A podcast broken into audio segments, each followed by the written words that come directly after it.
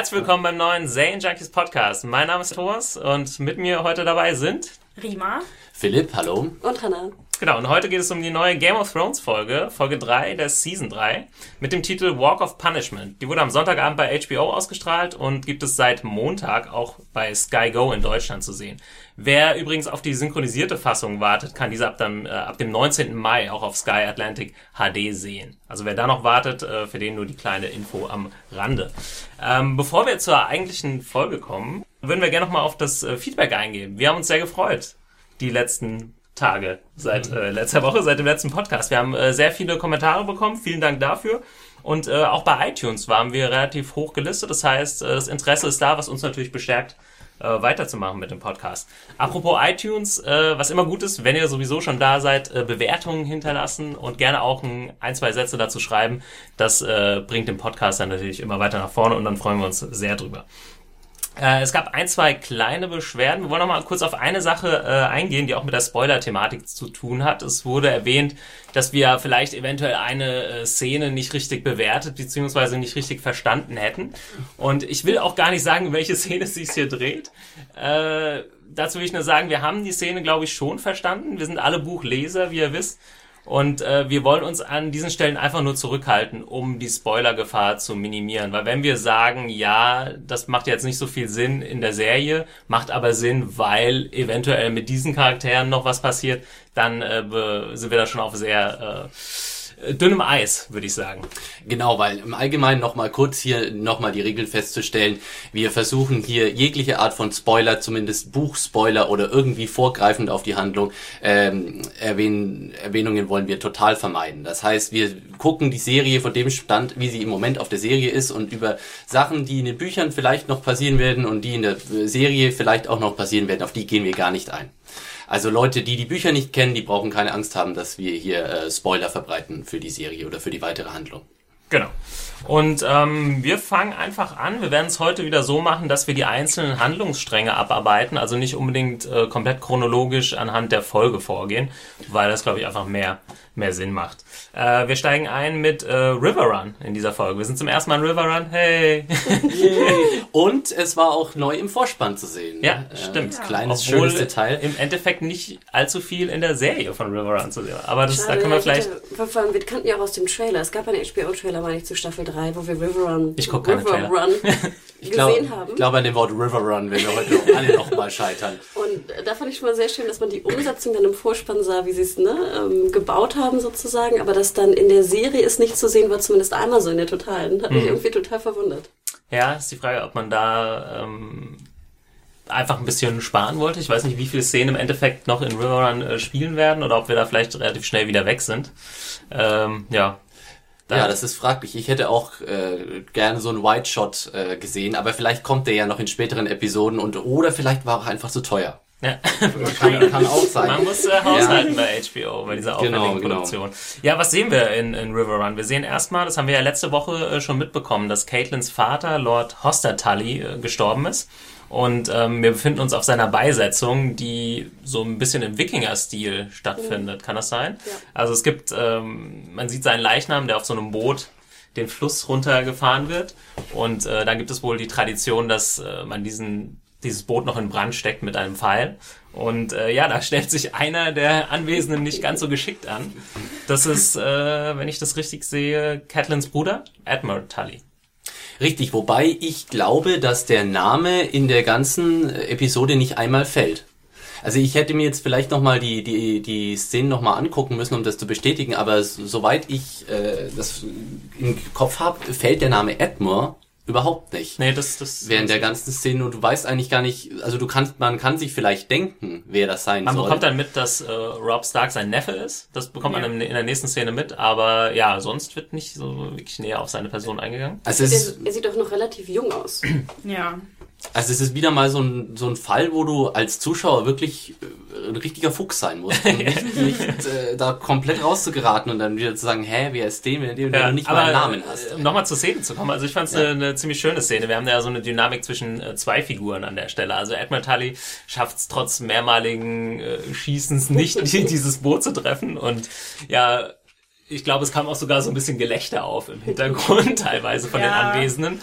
Und äh, dann ähm, kommt Herr Brandon Tully, der auch äh, Blackfish genannt wird. Das ist äh, Caitlins Onkel, also der Bruder des Verstorbenen, schnappt sich den Bogen und gibt dann einen Schuss ab, der natürlich perfekt passt. Und ich fand es äh, wunderbar, wie er schon, als der Pfeil noch in der Luft war, Ja. einfach weggeht und weiß, ja. Er, er muss nicht mal gucken. Er Nee. weiß, dass er ge- getroffen hat. Und da hat man, glaube ich, die Figuren schon ziemlich cool eingeführt, äh, dass man sagt, okay, der eine ist vielleicht nicht so wirklich zu viel zu gebrauchen, ist jetzt vielleicht ein bisschen zu harsh, aber er bemüht sich, aber es haut irgendwie nicht so richtig hin und äh, ja, der Blackfish, der ist da sehr routiniert. Ne? Das Tolle an der Szene war eigentlich, dass sie komplett wortlos ablief und einfach nur dieses Versagen und dieses, oh Gott, verdammt, ich treff dieses Ding nicht und im Hintergrund alle schon so, hm, hm, hm. Es war richtig unangenehm dazu Ja. zu gucken. Das war, oh shit, hoffentlich trifft er jetzt mit dem nächsten Fall. Also ich muss auch sagen, ich fand, äh, ich war sehr begeistert von der Szene. Es ist ja ein bisschen so eine, es gibt ja so diese gewisse filmische Grundregel, ähm, richtig gute Filme äh, äh, zeigen und erzählen nicht. Und das war ein wunderbares Beispiel, wie man eben so dieses Kräfteverhältnis, diese, den Status der Personen irgendwie einführt, so dass die Zuschauer das verstehen, wie hier, wer hier wem, wie zu wem steht, ohne dass auch nur ein Wort gesprochen wird. Das war eine geniale Repräsentation, das mit dem Pfeil. Also ich finde, das ist eine, eine richtig gute und sehr effektive Szene, die, die, die da rausgekommen ist. Also Hut ab, es fand ich wieder, war wieder mal ein Beispiel dafür, dass Game of Thrones mittlerweile wirklich auch so eine so ein Selbstbewusstsein erlangt hat, wo sie einfach auch mal so eine Szene, und das kann, haben wir später nochmal, ähm, so einfach so eine Szene auch einfach mal laufen lassen, ja, weil die, die, das dauert ja auch so ein bisschen. Du hast da wirklich so ein paar Minuten, kein Satz wird gesprochen, es passiert auch nicht so viel, aber trotzdem, also rein, rein actionmäßig, aber trotzdem passiert ganz viel, wenn man hinguckt und man kann ganz viel rausnehmen aus dieser Szene. Genau. Und ähm, ja, du hast schon richtig gesagt, wir haben nachher auch nochmal eine ähnliche Szene, aber da werden wir noch drauf kommen. Wir bleiben noch kurz in Riverrun. Wir haben da noch eine Szene mit äh, Caitlin, die da mit ihrem Onkel, äh, dem Blackfish, ähm, sich nochmal über ihre ja, Ängste und äh, Sorgen unterhält. Es geht wie ähnlich wie in der letzten Folge um ihre, um ihre Kinder. Und ich glaube, da wird ähm, diesmal jetzt wirklich sehr, sehr klar, dass sie sehr verzweifelt ist. Einfach weil äh, sie denkt, dass Bran und Rickon, also klar wird jetzt vor allem, dass sie denkt, dass die beiden tot sind und äh, Rob Stark zumindest äh, noch die Hoffnung aufrechterhält oder es einfach muss, ne, um irgendwie als, als Anführer noch äh, die Kraft zu haben, da weiterzumachen. Äh, wie hat euch die, die Szene gefallen? Wieder ziemlich emotionale Szene. Da ist Caitlin in dieser Staffel momentan so ein bisschen dafür prädestiniert. Ich musste sehr an dich denken, Philipp, äh, weil du ja letzten, im letzten Podcast auf jeden Fall auch erwähnt hast, dass äh, die Darstellerin von Michelle Farley natürlich gerade in diesen Trauermomenten oder Kummermomenten, hast du es, glaube ich, genannt, äh, besonders glänzt. Und ich finde, das war wieder ein, ein klassisches Beispiel dafür. Also endlich, finde ich, weint sie auch mal, das, was wir ein bisschen vermisst haben aus der Genau. letzten Folge. Ich finde, jetzt wurde es so ein bisschen komisch fast eingeführt, als ob sie über ihren Vater mehr weint, als über ihre eventuell toten Kinder. Aber ich finde, nachher wurde es natürlich klar, dass es die Kinder auch waren. Ich Ähm, glaube, es ging vor allem auch darum, dass äh, sie äh, macht ja diese Analogie auf, dass sie früher immer auf ihren Vater gewartet hat und sie ist ja aus Winterfell weggeritten ohne ihre ohne ihre Kinder und das Mein Gott, sie ist so gut in diesen Ja. Szenen immer. Ja. Wenn sie da so, also die, das so erzählt, diese Monologe, das ist wirklich, da hast du, da hast du das wirklich das Gefühl, das kommt direkt aus dem Herzen raus. Also wirklich auch wieder mal großes Kompliment an Michelle Farley. Ja, offenbar hat sie äh, sich zu Herzen genommen, was du gesagt hast. Sie sei ja an allem schuld und war dann da total am Ende. Äh, tut mir leid, Caitlin, wenn ich dir da ein Floh ins Ohr gehört habe. Ja, wollen wir vielleicht noch kurz über das Casting reden? Ähm, Edmund Tully wird ja gespielt von äh, Tobias Menzies oder Menzies, äh, liebe äh, Hörer, wenn ihr wisst, wie der Name korrekt ausgesprochen wird, ich weiß es nicht so richtig, ich beiß mir gerade so ein bisschen die Zähne daran aus. Ähm, der hat mich sehr gefreut, dass er dabei ist. Er ist nämlich auch ein Veteran von einer meiner HBO-Lieblingsserien in Rome. Ja, wie äh, schon Kieran Heinz, der ja jetzt Mans Raider ist, äh, war äh, Tobias Menzies damals in Rome dabei und hat damals den Brutus gespielt, war da auch schon großartig und es war eine ähnliche Figur fast, auch so ein, so ein so ein kleiner ähm, Loser so ein bisschen, der mehr Ambition hat als tatsächliches Können und so ein bisschen an seinen eigenen, äh, an seinem eigenen Versagen einfach auch scheitert. Ich bin gespannt, äh, ob er noch zeigen kann, was er kann. Äh, ähm, Clive hier, Russell, der, Tobi- Tobias. Entschuldigung, Clive Russell, der Brandon Tully spielt, jemanden bekannt. Mir war jetzt auf den ersten Blick, ich habe jetzt auch nicht nochmal nachgeforscht. Ich hatte, glaube ich, geschaut bei IMDb. Ich meine, es wäre ähm, Ripper Street und sehr viele andere Serien hat er schon mitgespielt. Ähm, also kein Unbekannter. Man musste viel scrollen und ich fand auch, dass er einfach auch hervorragend in diese Serie passte mit dem, mit dem Ja. bisschen grauen Haaren und ein bisschen wettergegerbtes äh, Gesicht und auch diese Respektperson, die man Ja. sofort abkauft. Ja, bei ihm sieht man wirklich so, er hat schon äh, viel erlebt. Und das kommt, Genau. glaube ich, ziemlich gut rüber, wo man ihn vielleicht nur irgendwie fünf Minuten in dieser Folge sieht. Ja, wir haben dann noch eine, eine Szene, ich mache mal kurz weiter, mit äh, Edmund Tully und äh, Rob und äh, eben dem Onkel Brandon Tully, wo äh, ja Rob mal wieder so ein bisschen den ja, den König raushängen lässt, sag ich mal. Ist ja- Endlich! Ja, ähm, endlich. ja, aber was er, was er auch äh, sehr, sehr beeindruckend macht und er weist da Admiral zurecht, weil er offensichtlich einen Angriff ausgeführt hat, der so nicht abgesprochen war. Richtig Ja. verstanden? Also Edmure hat quasi äh, The Mountain attackiert, äh, um ihn quasi aus den Riverlands zu vertreiben, was ja jetzt mal prinzipiell auf dem Papier nicht schlecht klingt äh, und ihm das, das ist ihm auch gelungen. Es war aber komplett gegen Robs Plan, der The Mountain mit seiner Truppe eigentlich mehr in das Land reinziehen wollte, um ihn dann ihm umzingeln zu können und dann einfach zu cashen und zu killen. Und äh, ja, das hat Edmure jetzt äh, schön verspackt mit seiner Aktion und aber der wird lebt ja dementsprechend noch, ne? Ist- genau. Und stattdessen haben sie eine Windmühle. Hey. Genau, stattdessen haben sie eine Windmühle beschützt. Äh, The Mountain übrigens noch nicht aufgetaucht bisher in Staffel 3, was ich äh, schade finde. Ähm, beziehungsweise ich bin gespannt, ob der, ob man immer noch den Schauspieler aus Staffel 2 genommen hat oder ob man vielleicht sogar wieder zu äh, dem äh, genialen Darsteller aus Staffel 1 zurückgegangen ist. Da wurden ja, da wurde ja tatsächlich die Schauspieler getauscht. Ähm, ja, Edmure kommt ja richtig mies weg, oder? Jetzt in den zwei Szenen, in denen er auftritt. Einmal militärisch versagt und Bogenschießen kann er offensichtlich auch nicht.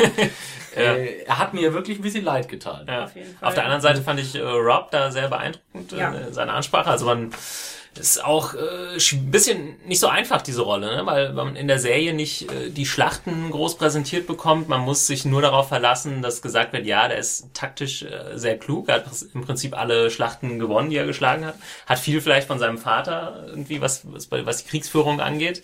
Und äh, rutscht jetzt aber immer mehr in diese Probleme hinein, wie wir es schon in der letzten Folge angedeutet hatten. Und äh, ja, mit diesem, mit diesem Dialog kam es, glaube ich, ganz gut so auf den Punkt, äh, dass er eigentlich einen Plan hat, aber es wird schwierig, den umzusetzen, weil er auch nicht mehr wirklich die Männer hat dafür.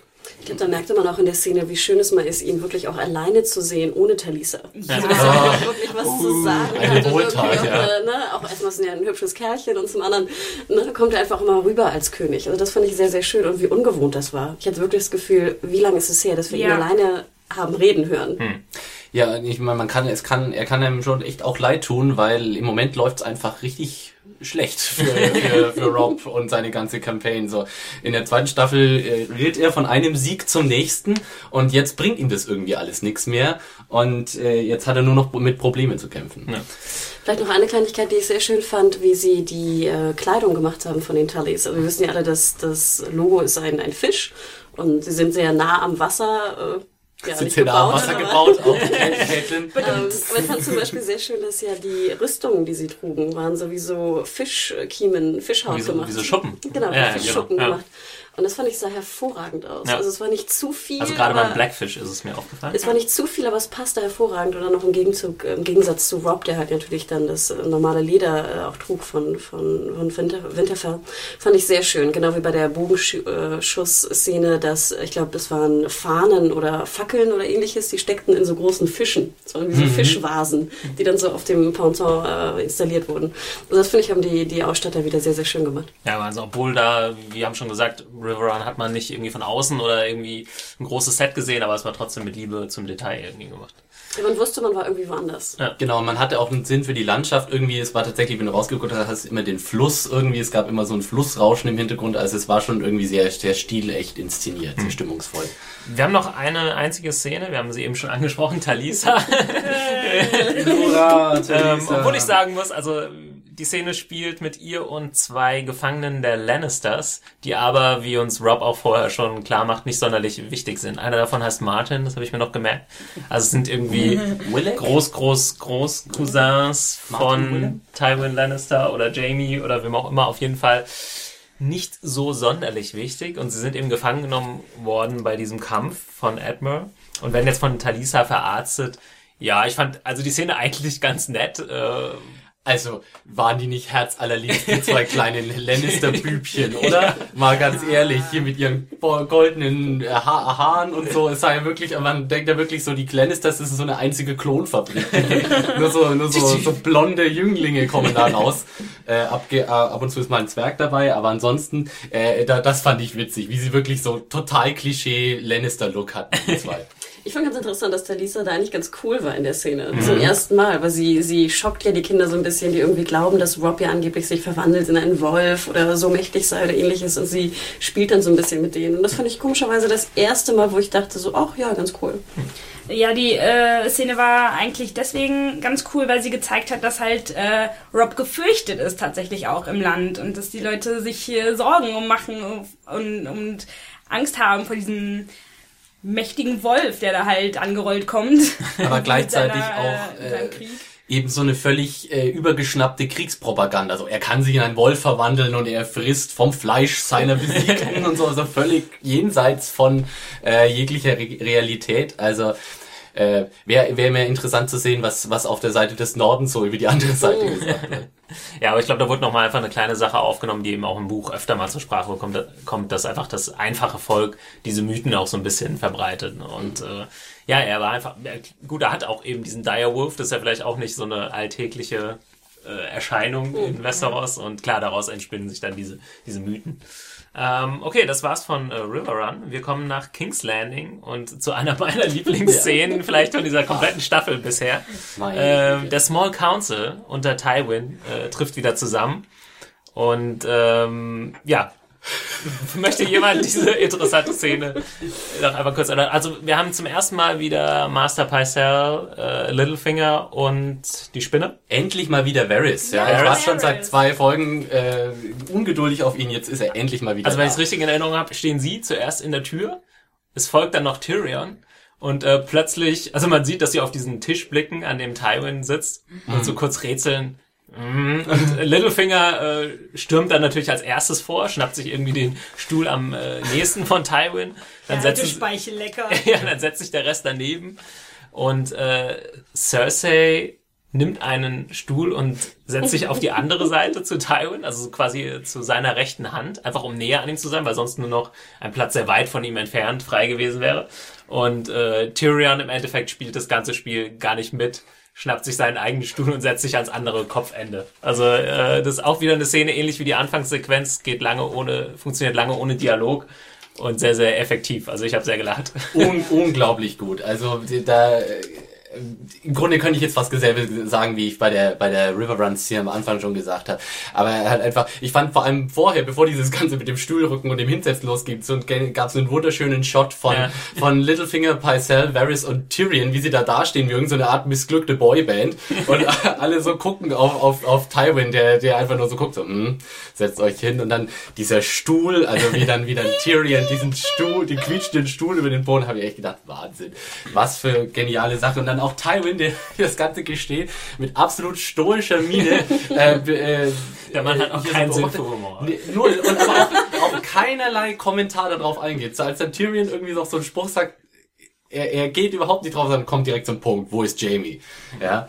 Und äh, also grandios. Wie schon gesagt, wieder mal ein Beispiel dafür, wie selbstbewusst diese Szene, äh, Serie mittlerweile ist und weiß, dass sie einfach mit diesen Schauspielern und diesen, diesen Szenen auch einfach so gut umgehen kann. Wie habt ihr äh, die Aktion von Tyrion sonst interpretiert? Also er setzt sich ja ans andere Kopfende und äh, ist ja auch schon wieder deutlich froheren Mutes als irgendwie in der letzten Folge. Ihm wurde mhm. jetzt so ein bisschen alles abgeschlagen von seinem Vater, also er wird nicht der Erbe und äh, ja, aber er scheint wieder so ein bisschen äh, Kraft und ja, Kraft gefunden zu haben, um das Spiel jetzt wieder mitzuspielen oder beziehungsweise es jetzt vielleicht anders zu spielen. Er setzt sich eiskalt ans andere Ende des Tisches und man könnte es quasi drehen und sagen, okay, er ist, er ist der Chef. So habe ich das eher verstanden eigentlich, dass er jetzt sagt, okay, ne, äh, Taiwan hat mir klar gemacht, dass er nicht zu erwarten hat, jetzt äh, haue ich einfach nochmal ein bisschen dicker auf die Decke und setze mich auch ans Kopfende, um jetzt hier einfach ne, noch mehr Kontra zu geben. Was gibt's für eine schönere Motivation für so großkotziges Gehabe als äh, die Erzfeindin, äh, die Schwester Cersei und der missbilligende Blick des Vaters, also Ja, und vor allem Tyrion hat ja auch nichts mehr zu verlieren. Er kann sie jetzt auch so ein bisschen aufführen wie die Axt im Wald, weil, oder er kann einfach so komplett äh, so eine Anti-Schiene zu seinem Vater fahren, weil er weiß ganz genau, er wird sich eh nie wieder auf seine gute Seite begeben können. Er hat von Tywin nichts mehr zu erwarten. Insofern pff, kann er sich ja auch benehmen, wie er möchte. Ähm, ja, als Dank in Anführungszeichen äh, bekommt er jetzt den Job, den äh, Littlefinger vor ihm ausgeführt hat, den äh, Master of Coin, äh, so ist wie der Schatzmeister der Stadt. Ähm, was wird noch beschlossen im Small Council? Also es geht natürlich um Jamie, äh, aber da gibt's, also die sind da ziemlich im Dunkeln, wo er sich herumtreibt, weiß äh, keiner was von. Und ähm, dann ein bisschen überraschend, äh, Littlefinger soll mit äh, Lisa Aaron, also mit der Schwester von Caitlin, verheiratet werden. Einfach so habe ich es jetzt interpretiert, um natürlich auch neue Gefolgschaft quasi um die Lannisters zu sammeln, neue Männer. Ja, weil Genau. sich die äh, Leister hatte sich ja komplett rausgehalten bisher und aus der äh, aus dem Erie hatte man nichts gehört. Und äh, da soll sich dann natürlich auch die Loyalität gesichert werden. Ewi ist ja auch noch relativ reich, ne? Soweit wir das erinnern, glaube ich, Ja. im Buch, ne? Also ist relativ fruchtbar, ähm, noch nicht kaputt vom Krieg. Sie haben wahrscheinlich pflanzen können und ähnliches. Ich glaube, der Wein kommt doch immer aus dem Erie, oder? Nee, der kommt von der Aber. Das Ah, ist so eine stimmt. Insel unten. Aber sozusagen genau, dass die Leute natürlich kommen, äh, denn das fand ich auch ganz interessant, dass äh, Littlefinger ja nochmal betont, dass er irgendwie gut steht mit ihr. Ne? Also wir wissen ja von der Vergangenheit von ihm und Cat, ähm, dass da eventuell was gelaufen sein könnte. Aber dass er jetzt nochmal betont, dass natürlich Lisa, die wir alle ja als äh, verrückt wahrgenommen haben, ich glaube jeder Zuschauer hat gesehen, sie mit ihrem älteren Sohn, den sie noch stillt, äh, auf dem Schoß. ähm, ja, ich glaube wir alle, aber, ähm, dass, dass er sich auch, dass er auch bereit ist, das in Kauf zu nehmen. Ne? Also ich denke, wer will da schon hin? Also wer will dieses abgelegene Ding zu dieser verrückten Irren mit dem komischen Sohn und er so, nö, ne, für die Macht mache ich's. Genau, das ist auch das Stichwort. Also er ist so ein bisschen auf dem, am Power-Trip. Er ist ja eigentlich derjenige, der vielleicht äh, von seiner Herkunft her der am niedersten ist und Kann sich aber sehr, sehr weit nach oben gearbeitet hat schon. Also er ist ja jetzt äh, zumindest auf dem Papier Lord von äh, Harrenhal, was ihm momentan nicht so viel bringt, wie äh, äh, ich glaube Varys ihn auch nochmal darauf hinweist, äh, ganz äh, unverblümt. Ich glaube, er macht sich so ein bisschen über ihn lustig.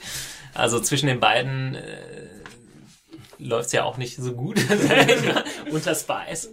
Äh, die sind sich nicht so grün. Und ja, das fand ich auf jeden Fall äh, eine wunderbare, eine wunderbare Sequenz, sehr, sehr lustig. Und ähm, hat das Ganze aber auch ein bisschen weitergebracht. Also wir wissen jetzt. Ja, also viele umgreifende Plot-Details Genau, wurden enthüllt, so was, was so ansteht an, an großen Plänen. Ja. Ähm, wir machen weiter mit einer Szene in King's Landing mit äh, Tyrion, der sich dann mit äh, Littlefinger in seinem Bordell trifft, um quasi äh, ja, die Aktenübergabe mehr oder weniger zu machen. Und ähm, eigentlich geht's aber hauptsächlich um Podrick. Ja. Naja, aber man muss schon vorher nochmal anmerken, ich finde es gut, dass, ähm, dass er halt praktisch auch noch so gezeigt wird, dass Master of Coin, also der Schatzmeister, das ist eigentlich ein richtiger Scheißjob, den keiner haben will. Und Ty- Tyrion ist auch äh, nicht im geringsten scharf drauf. Und er hat dann ja eben auch, nachdem er die Bücher checkt, äh, schnell die Feststellung gemacht, oh shit, wir haben hier richtige Probleme, weil ähm, oftmal hat man das Gefühl, ja, äh, Geld spielt überhaupt gar keine Rolle. Geld kriegen sie schon irgendwo her und Littlefinger hat das ja auch jahrelang immer so propagiert. So im, im Gr- Grunde so, wir brauchen Kohle, äh, ja, sagt mal Littlefinger Bescheid, der kriegt die schon irgendwo her. Und jetzt kommt eben Tyrion und äh, forscht da ein bisschen nach und merkt, oh shit, wir sind gigantisch verschuldet äh, an, bei der Iron Bank of Bravos so, vor allem. ja, also das ist so ein bisschen wie, keine Ahnung, wie USA sich gigantisch bei China verschuldet haben. so. Ich würde sagen, es war sehr, eine sehr schöne Anspielung auf die heutige Zeit. Ne? Sei es wirklich genau. Zypern oder, oder Irland oder wie noch immer wir nehmen, Spanien. Richtig, also all diese ganzen Bilanzprobleme gibt's auch in der Fantasy-Welt und äh, Tyrion merkt jetzt gerade, oh shit, es ist jetzt einfach, äh, wir müssen, müssen hier was tun, sonst haben wir nicht nur äh, Rob Stark und sonst wen am Hals, sondern auch noch die, äh, die, die Banker werden, steigen uns dann auch aufs Dach. Aber die Finanzprobleme sind äh, schnell vergessen, als es um Huren geht. Ja, also Richtig. äh, die Szene, also ich fand am Anfang, fand ich das relativ typisch Game of Thrones, dass Podrick da jetzt mit äh, drei nicht bekleideten oder leicht bekleideten Damen äh, verwöhnt wird oder Nicht belohnt wird. bekleidet, Ja. oder? Ich glaube, man kann schon sagen, Die nicht eine hat noch eine bekleidet. Hose an. Gott sei Dank. Gott, Ja, aber als sie erst mit den Beinen so das, diesen Vorhang aufmachte, ich so, wow, was ist denn hier los? Und dann merkte ich, ach so, sie hat noch was an. Okay. das ging mir genauso. Ich dachte, wow, jetzt voll, full on Basic Instinct hier. Aber es war tatsächlich noch ein, noch ein Slip dazwischen. Ja, ich meine, nachdem letzte Woche ja quasi in Sachen Brüste und so nichts zu sehen war, musste man das jetzt diese Woche ein bisschen ausgleichen und hatte jetzt quasi die komplette äh, Hurensequenz da drin. äh, wie fandet ihr? Fandet ihr es zu billig? Hat es gepasst? Ist es was, was bei Game of Thrones mittlerweile einfach auch so ein Stilmittel ist, was irgendwie dazugehört? Oder wertet sich die Serie da mittlerweile durch solche Sachen nicht auch ein bisschen selbst ab? Wie würdet ihr das sehen? Ein bisschen würde ich dir ja zustimmen, also mit dem letzten Punkt, dass es sich vielleicht ein wenig abwertet. Ich weiß nicht, wie die Damen das in der Runde sehen. Aber ja, Ja, Mädels, sag Also immer gerade das das- vollkommen äh, überflüssig. Ich habe ja auch ich, nichts gegen Nacktheit und so. Das gehört ja auch äh, in gewissem Maße zu Game of Thrones einfach dazu. Aber das war in da einfach irgendwie so überflüssig und ich habe einfach, ich bin mittlerweile auch so misstrauisch, sage ich mal, dass ich mir die ganze Zeit denke, wo ist der Sinn in dieser Szene? Kommt da jetzt noch irgendwas? Sind da irgendwelche Intrigen im Spiel, irgendwelche Machenschaften, die uns äh, sich jetzt noch nicht so erschließen? Das ich habe die ganze Zeit darauf gewartet, dass das einen Sinn hatte, aber offenbar nö, es ging nur um Titten. Der Sinn ist, die Titten sind der Sinn. Ja, aber, aber es ging mir ähnlich wie, wie Rima. Also gerade vor allem dann, als Podrick nachher zurückkommt und sagt, er musste nicht dafür bezahlen. Genau. Da dachte was ist jetzt, hat Littlefinger da irgendwas eingefädelt, äh, was war da los? Und am Endeffekt setzen sie sich aber nur mit ihm zusammen, um darüber zu reden, warum er so ein guter Lover ist und das fand ich jetzt auch nicht so typisch Game of Thrones. Das ist so ein bisschen rausgefallen irgendwie. So, auf so einfache Gags geht man jetzt meistens nicht sein, obwohl es amüsant war und auch nett gespielt war vor allem äh, von, von Ich Podrick. finde, man Ja. gönnt es ja auch Podrick, ne? Irgendwie. Also, ich, muss, ich muss komischerweise sagen, dass in der Szene mit den, mit den drei Huren da, dass ich das gar nicht so schlimm fand, weil ich finde, da passte es fast in diese Einführung von Podrick ins äh, Bordell. Aber ich fand zum Beispiel dann eher solche Szenen störender, die wir vorher hatten, wo dann Bronn unbedingt mit einer nackten Frau rummachen muss und einfach nur dann herausberufen wird und deswegen sehen wir kurz noch die nackte Frau. Ach, du meinst aus äh, Folge 1 jetzt? Genau, zum Beispiel. Da, hab ich, da fand ich, war es sehr viel überflüssig, flüssiger, weil es einfach wirklich nur so, ne, wir sehen jetzt Brüste in diesem Bild. Punkt. Ja. Ich fand, hier war es ja irgendwie noch, da wurde zumindest noch eine Art von Geschichte erzählt, wenn man es so sagen kann. Und ich fand auch, dass diese, diese Podrick-Geschichte am Ende, ich fand die irgendwie auch ein Tick, äh, also ein Tick too much. Ja. Also war so ein bisschen banal im, im Witz, fand ich. Aber, Ja, man, also man hat gemerkt, sie wollten da auf einen Gag raus, der für mich aber nicht so richtig gezündet hat, vor allem weil es auch ein bisschen unglaubwürdig war, einfach, man muss ich mal ganz ehrlich sagen. Ja, und ich meine, ich fand das schon lustig, als dann äh, Tyrion und Bronn sich so praktisch den Wein holen und sagen, so, jetzt setzen wir uns mal zusammen, jetzt wollen wir jedes Detail hören. Das war schon lustig, aber insgesamt hatte ich schon so das Gefühl, das ist jetzt irgendwie der Witz ging jetzt an eine Zielgruppe, die- der ich nicht angehöre. So. Ja, Naja, und, und und, vor diese Befürchtung, dass man wirklich denkt, da ist jetzt irgendwie ein komisches Spiel äh, dabei. Genau, und die Sache ist halt, ich meine, äh, wir haben uns ja letztes Mal schon darüber unterhalten, dass es, die Zeit ist ja auch knapp bemessen, sozusagen. Es, es gibt so viel Geschichte zu erzählen und nur so wenig Zeit, obwohl die Folgen ja jetzt schon länger sind. Ähm, und dass ich mich einfach frage, warum wurde diese Zeit jetzt sozusagen für sowas verschwendet, wenn ich jetzt äh, dann theoretisch auch äh, mehr von äh, Jon Snow hätte sehen können oder so. Also klar, es war natürlich eine humoristische Szene, aber ich denke, Humor hat man auch, schon vorher in der, in der Folge und hat man auch immer in allen Folgen. Ja. Und da braucht man nicht unbedingt noch den so auf äh, ja, so Ja, so mit dem reindrängen. Holzhammer ja, drauf. Genau, ja. Also, ich auch. Also, ja, um es nochmal festzuhalten, äh, King's Landing, ich glaube, wir haben die wichtigsten Sachen durchgesprochen. Tyrion ist zum Master of Coin ernannt worden. Littlefinger wird jetzt äh, Richtung Erie äh, reisen, um äh, mit Lisa Aaron ja, anzubandeln, wenn, Und das, wenn das möglich ist. Wir sind mal gespannt, denn er hat ja quasi mit Sansa in der ersten Folge, er hat ja Sansa versprochen, dass er demnächst eine Reise antreten wird, wo er sie ja dann vielleicht mitnehmen kann. Also wir sind mal gespannt, was da, ob da irgendetwas für Sansa, die übrigens in dieser Folge äh, mal Pause einlegt. Genau. Ähm, Genau wie Marjorie, die ich fast ein bisschen vermisst habe. Genau, vielleicht, vielleicht kurz das, das kleine Wer war nicht dabei Spiel. Ja, also kein Mar keine Marjorie, kein Joffrey, was ich ja fast irgendwie mittlerweile schade finde. Ich, ich liebe Ja. Joffrey. Ich liebe es, Joffrey zu hassen. Irgendwie freue ich mich immer, wenn er zu sehen ist. Deine ganzen Hasskandidaten. Ja, keine, die ganzen Tyrells sind, äh, bleiben weg. Kein Davos äh, und Kein Bran, und kein kein Bran. Rickon. Kein Shay. Keine Shay. Ah, das, also, da, vielleicht hat mir die Episode auch deswegen so gut gefallen. Alle Ja, meine, im Fazit vielleicht auch nochmal drauf kommen, Ja. aber ich fand es auch eine sehr, sehr starke Folge, gerade weil sie relativ fokussiert war auf ein bisschen weniger Geschichten und diese Szenen Ja. irgendwie sehr schön waren und sehr lang. Aber machen wir weiter. Eigentlich geht es chronologisch. Äh, nach King's Landing haben wir zwischendrin auch irgendwann eine Szene mit Jamie und Brienne, aber ich würde das gern ans Ende stellen, weil ja da der große What the fuck Moment äh, zum Ende der Folge noch auf uns wartet. Und ich denke, dann können wir das alles in einem Rutsch besprechen. Wir haben noch ein paar äh, kleinere Szenen inzwischen. Und zwar ist es einmal mit Arya und der Brotherhood, ähm, wo jetzt klar geworden ist, dass Arya eine Gefangene, auch wieder in Anführungszeichen ist. Sie wird nicht unbedingt so behandelt, aber sie darf auch nicht einfach von dannen ziehen oder könnte es auch gar nicht. Äh, klar, die behalten jetzt erstmal, weil es natürlich eine wichtige äh, Person ist. Sie ist einfach zu wertvoll, um sie einfach jetzt gehen zu lassen. Genau. Ja. Aber wer äh, zurückgelassen werden kann, ist Hot Pie. Oh. Hot Pies Abschied. Ja, Aber ich das war ja sowas von niedlich. Ich dachte so, Gott, nee, auf sowas habe ich, wollte ich mich nicht einlassen. Ich wollte Hattest Blut du was und im Auge, Titten. Ich, äh, ja, komm, gib's zu. Natürlich. Ja. Hunger, als ich das sah. Das, das Brot sah tatsächlich lecker aus. Nee, also ich, ich fand auch, das war bei all dem ganzen äh, Blut und Folter und Mord und Betrug ist doch wirklich mal schön, wenn man so eine richtig rührende, nette Szene in Game of Thrones hat. Und das war sie, also wirklich äh, in a nutshell.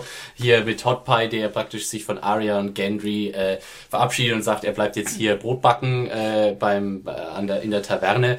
Es war auch Und- immer positiv, fand ich. Also ich fand, die Taverne sah auch nett aus. Er hat irgendwie einen Job, er hat viel zu essen. Ne? Ja. ähm, es war irgendwie mal im ganzen Krieg und Vergewaltigung endlich mal so, der wird glücklich sein da, hoffentlich. Ja, und er gibt ihr dieses, dieses Brot. Und man hatte so richtig so dieses, ich fand diese Dynamik, als sie sich verabschiedet haben, war, war toll, weil man irgendwie so das Gefühl hat, okay, die waren jetzt nicht die besten Freunde oder so, das sind jetzt keine Freunde fürs Leben, aber die sind zusammen irgendwie durch viel, haben viel durchgemacht, so, und dann war es so, ja, okay, Alter, mach's gut, wir sehen uns. Gerade Gendry äh, war ja dann Ja. auch so ein bisschen ungelenkt. Genau, Ja. die Auf die wusste überhaupt nicht, konnte, war da total überfordert, wusste gar nicht, wie er das jetzt irgendwie machen sollte.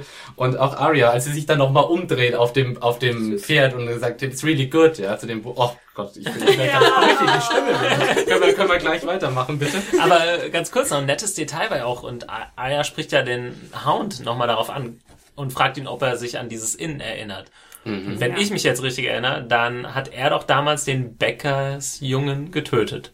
Ja, das war alles an die, das ist dieses Innen, zu dem wir immer wieder zurückkehren, wo immer irgendwas daher- Schlimmes passiert. Von daher schließt sich ja dann der Achtung, Kreis. Achtung, Klugscheißalarm, es war der Metzgerjunge, nicht der Bäckerjunge. Ah, okay, dann schließt sich der Kreis doch nicht. Dann habe ich das auch teilweise falsch irgendwo gelesen, weil ich glaube, Leute da äh, gesagt haben, oh, das sei schön gemacht, dann Ja. hat Füllt Hot er den Pie- Job von dem? Genau. aber offensichtlich so. ist es nicht exakt so, aber ich Nee. glaube, es soll so ein bisschen darauf hin. Doch, doch, ich glaube, es ist schon das Gleiche. Es ist tatsächlich Ja. der gleiche Ort, wo sie waren. Mhm. Und äh, ja, Arya spricht ihn auch aus diesem Vorfall an und der natürlich für sie sehr bedeutungsvoll war und für den Hound offensichtlich überhaupt nicht. Da geht er überhaupt nicht drauf ein. Ja, aber er Das erfüllt ja nicht den, denselben Job, ne? Du Nee, das, den, dacht, das dachte ich jetzt, genau, aber ich glaube, dann war es trotzdem zumindest so angedeutet, okay. Ach so, der eine fette Genau. Junge stirbt, der nächste kommt. Ja. Circle of Life. genau. Circle of Life. Ähm, okay, machen wir weiter. Moment, Moment, ich Sorry. muss noch kurz Ja. darauf eingehen, wie fantastisch äh, Hot Pie einfach sagte, Arya Stark of Winter Hell. das hat einfach schon wehgetan, weil es so stimmte. Und sie sagte, nein, Winterfell. Und er noch so, are you sure? Und Wolfsbrot. Selbstgebackenes Wolfsbrot wird ab jetzt äh, der, ulti- das ultimative Game of Thrones Fangeschenk sein. so unter Fanclubs oder sowas, so die, der, hätte das gern, ich hätte Hotpie-Brot. Drachen, wenn du noch mehr bauen, backen willst. Ja, vielleicht können wir uns ja, Ja. mal alle zur Zane Junkies äh, Back-Session treffen, wenn es wieder Winter wird. Backen Hotpies wir auch. beliebteste Wolfsbrot. Genau. Ähm, wir gehen Beyond the Wall Richtig. und sind Ziehen wieder bei genau Jon Snow und äh, ja Mance Raider sein Gefol in seiner Gefolgschaft, die äh, diesmal sich auf den Weg gemacht haben zur Fist of the First Man. Sorry, mir The, the Fist of the First Man. Danke. Ja, also sie sind jetzt quasi da angekommen, wo äh, die äh, The Night's Watch von auf die äh, Wildling, äh, nee, auf die auf die White Walkers getroffen hat und äh, dementsprechend da ordentlich verloren hat. Und äh, jetzt in dieser Szene entdecken praktisch Mance Raider und seine Wildlings äh, die Überbleibsel dieser Auseinandersetzung die die äh, White Walker sehr kunstvoll angerichtet haben. Die haben schon so einen kleinen kleinen äh, Sinn für Deko. Ja?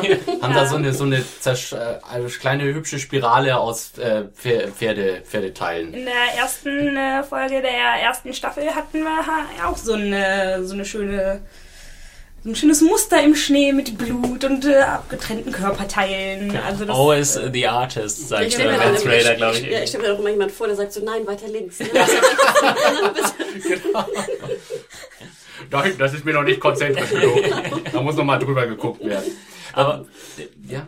nee, Thomas? worauf dann äh, nochmal eingegangen wird, ist, dass eben keine menschlichen Körper Mhm. dort zu finden sind. Und äh, gut, ich denke mal, das ist den meisten Zuschauern mittlerweile klar und es wurde ja auch schon des Öfteren gezeigt, dass eben äh, die White Walkers sich quasi Menschen zu so einer Art Zombies, in so eine Art Zombies verwandeln können, die ihn dann, äh, ja, Aber jetzt habe ich auch noch mal eine Frage. Ja. Man hat ja auch in der letzten Folge der zweiten Staffel gesehen, also im Finale der zweiten Staffel, äh, wie so ein White Walker auf so einem Zombie-Pferd reitet.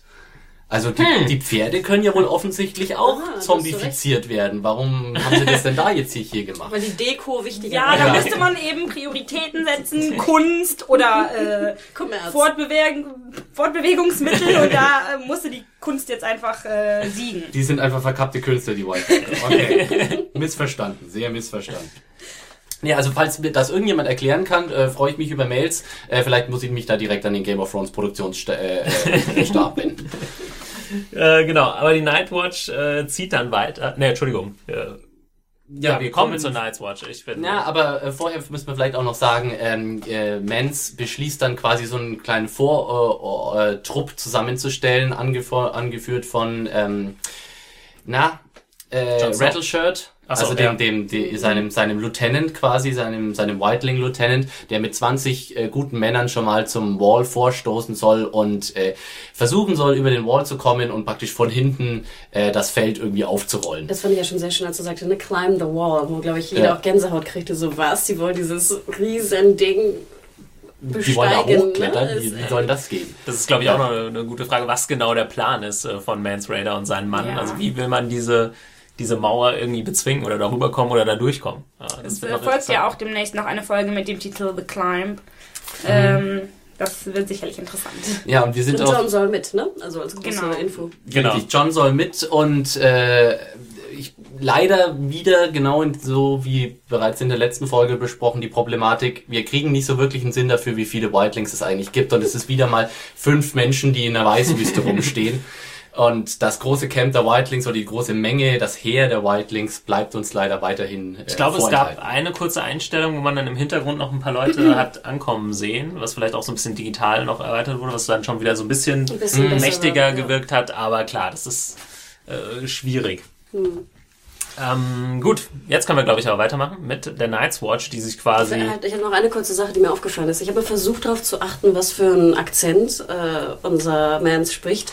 Ich glaube, er versucht einfach die ganze Zeit seinen Mund offen zu halten. Ist das mal aufgefallen? Also er hält die ganze Zeit seinen Mund offen, so mit dem Kinn so ein bisschen nach vorne und spricht dann mit ganz viel Zunge. Ich weiß nicht, ob er sich ausgedacht hat, dass das jetzt der, der Wildling-Dialekt sei, aber ich glaube, deswegen klingt er so merkwürdig. Vielleicht hat er sich auf die Zunge gebissen und äh, kann jetzt nicht mehr ordentlich reden. Also- Also achte mal drauf. Er, macht, er, sch- er schließt den Mund nie und spricht mit ganz viel so Zunge, die er so, wie so schlackst fast vorne. Ich sollte es jemals bei irgendeinem äh, Presseevent oder sonst wie die Gelegenheit geben, Kieran Heinz da mal zu fragen, dann müssen wir das unbedingt herausfinden, weil da bin ich, äh, das würde mich echt interessieren. Also was ich aber noch gerne dazu sagen würde, ist, dass eben irgendwie fehlt mir äh, ne- viel Jon Snow, auch wenn er zwar auftaucht, aber irgendwie geht er halt so in diesen Wildling-Plot unter. Ja, die gehen jetzt zur Wahl und so und äh, John trottet immer so mit und guckt verblüfft und weiß nicht, was los ist und oh Gott, oh Gott, oh Gott. Aber so wirklich äh, so seine persönliche Entwicklung und so, Man, man wünscht sich fast Ja. eine Greta her, die wieder sagt, you know nothing, Jon Snow. Oder ihn irgendwie anpupt, dass er wieder keine Ahnung hat, weil de facto hat er einfach keine Ahnung.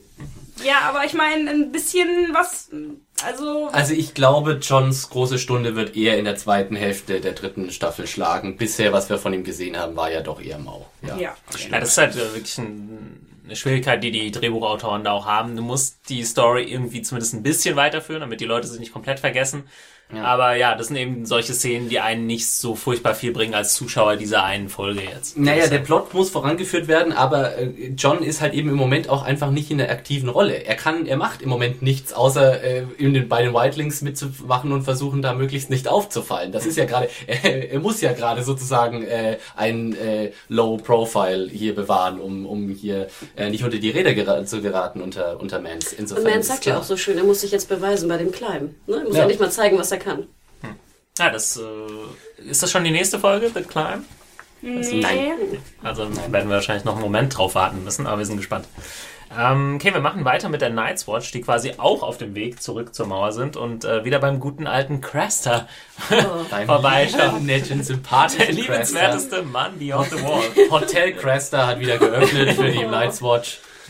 Ja, also Ja, er lässt sie zwar rein, aber nur sehr unwillig. Und äh, das fand ich aber auch interessant, dass er schaut. Im Prinzip macht er ja ziemlich einen dicken, um es mal so zu sagen, obwohl er nur alleine ist und da 20 Leute mit Schwertern vor ihm stehen. Und das wurde auch kurz so angedeutet, dass die Leute, dass er überlegt, okay, hm, ich, ich ich fand habe auch, da nicht viel zu melden, wenn ich mich jetzt wehre. Also das, das war wunderbar wieder mal auch so wortlos gut kommuniziert, einfach nur durch die Inszenierung, dass du siehst, Crest hat überhaupt keinen Bock, die reinzulassen, aber er weiß, wenn er sie jetzt nicht reinlässt, dann nehmen sie sich einfach, was sie brauchen, ja. Und er allein als einziger Typ, der ja auch schon ein bisschen in die Jahre gekommen ist, wird sie nicht aufhalten können. Das heißt, er muss sie jetzt reinlassen, sonst, äh, ja, war's das mit ihm und seiner kleinen, äh, seinem kleinen Harem da äh, in den Wäldern.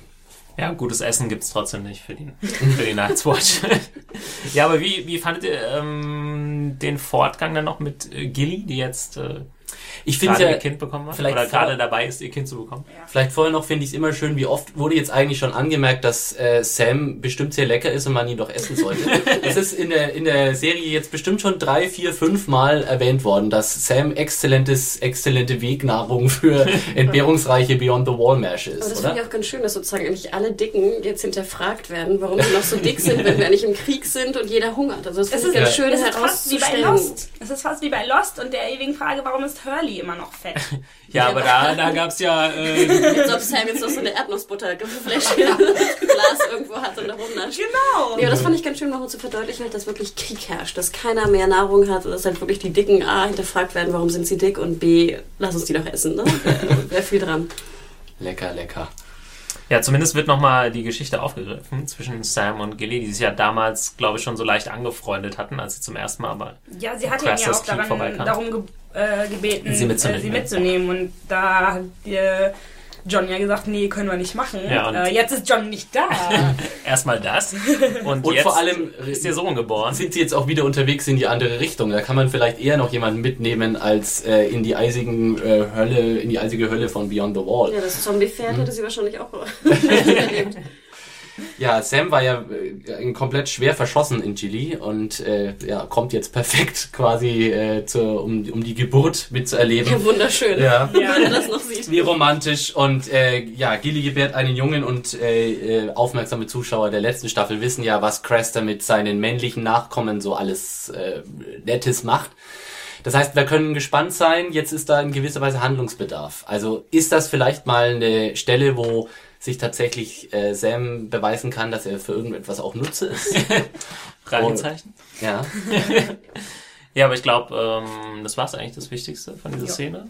Ich fand auch wieder schön, wie, wie beklemmend dieses Cresta-Haus war. Also es hat jetzt Ja. in, der ersten, in der zweiten Staffel hat mich es gar nicht so sehr be betroffen, keine Ahnung warum.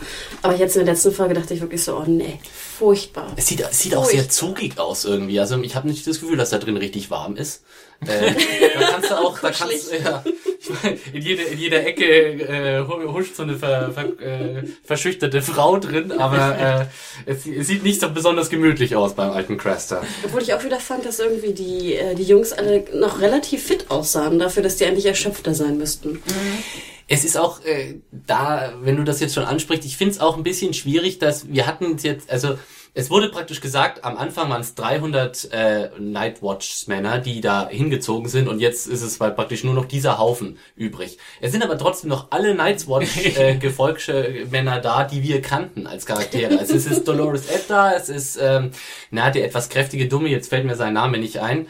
Ähm, und äh, Sam ist noch da, John ist noch da. Also es ist keiner, der Verlust, den praktisch die Night's Watch äh, erlitten hat, diesen gigantischen an, an der Fist of the First Man gegen die White Walker, ist ist für den Zuschauer gar nicht so richtig greifbar. Weil für uns ist es immer noch dieselbe. Es sind immer noch 20 Gestalten, die hier rumstapfen. Ja? Wir haben auch vorher nie gesehen, dass es 300 Ich waren. wollte gerade sagen, ich wusste gar nicht, dass es so viele sein sollten. Ja, jetzt, aber es wurde explizit gesagt in der Folge. Ja, wir haben ja auch vor allem die Schlacht nicht gesehen, wo so viele äh, dann gestorben sind. Deswegen, Also, ja, das ist ja was, wo wir prinzipiell eigentlich gesagt haben, äh, Thomas und ich haben das ja auch in der ersten Episode gesagt, da können wir, äh, können wir schon mit leben, wenn solche Sachen ausgeblendet sind, aber es ist schon dann ein Problem, wenn du praktisch einfach auch die Auswirkungen nicht so richtig siehst von diesen, von diesen Ereignissen. Und das ist vielleicht, also das finde ich schon, dass das in diesem Fall so ist.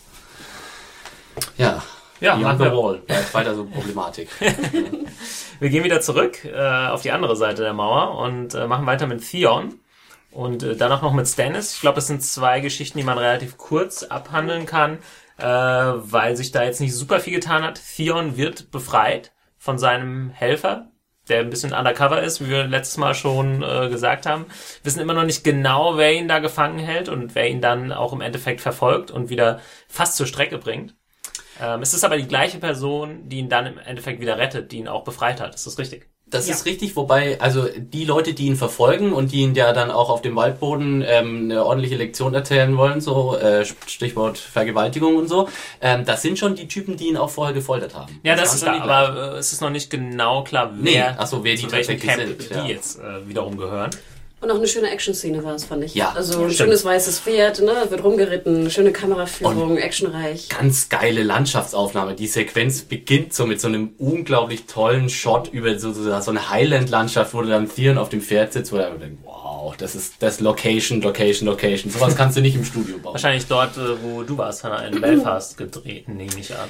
Oder? Oh, also äh, in Belfast? Nee, in Nein. Belfast nicht, aber in, in und um Ähm, Belfast. genau, wir waren auch um Belfast bei verschiedenen oder bei einem Set. Das war es leider nicht, da war kein Wald. Das war also ein, ein baumloses Set, aber ähm, ich schätze mal, da waren auch Wälder.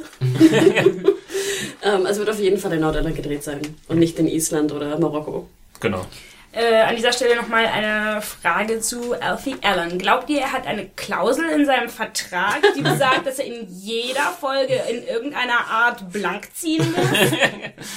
Weil- ich war noch nicht Hormone und so, kann ich meine Hose runterziehen? ist, ist okay, Alfie, wir bauen noch eine anale Vergewaltigung ein. Da sieht man genug, keine Angst. Ja, Ja, das war ja, das äh, stimmt, wieder leicht ja. verstörend, aber passt zu dem, was wir letzte Woche auch gesagt haben. In Westeros geht's hart zur Sache. Und wenn Ja. dort Krieg herrscht, äh, ja, Und nochmal die Betonung auf Talisa, ne, dass sie mit ihrer Kutsche umherfährt und ihr nichts passiert. Stimmt, da kommen wir ja nachher auch noch zu, dass das äh, sehr, sehr, sehr unwahrscheinlich ist. Ähm, okay, gehen wir noch mal kurz zu Stannis. Auch nur eine kurze Szene. Wurde wahrscheinlich noch mal eingeführt, damit man ihn ein bisschen im Gedächtnis behält. Äh, Melisandre verabschiedet sich jetzt von ihm und wir merken, okay, Stannis passt es so gar nicht. Äh, er ist mittlerweile ziemlich eingenommen von dieser Frau, würde ich Vor allem sagen. sehr abhängig von ihr Ja. auch. Irgendwie das scheint total so, als wüsste er auch gar nicht, was er ohne sie machen soll. Und irgendwie, nee, sie geht, bitte nicht. Und dann versucht er es doch mit allen Mitteln, mit, ja, sexy, mach mir noch so ein komisches Stannbaby. Bringt aber auch nichts.